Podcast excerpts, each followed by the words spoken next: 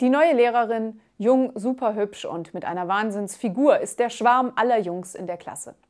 Sie schreibt etwas an die Tafel, als Thomas plötzlich ruft: Frau Lehrerin ist unter dem rechten Arm rasiert. Thomas, sagt sie, das war sehr unartig. Geh nach Hause, heute will ich dich nicht mehr sehen. Okay. Thomas geht heim und ist über diesen freien Tag gar nicht böse. Am nächsten Tag zeichnet die schöne Lehrerin etwas mit der linken Hand und Thomas ruft: unter dem linken Arm ist sie auch rasiert. Jetzt reicht es mir aber, sagt die Lehrerin. Geh nach Hause. Diese Woche brauchst du gar nicht mehr aufzutauchen.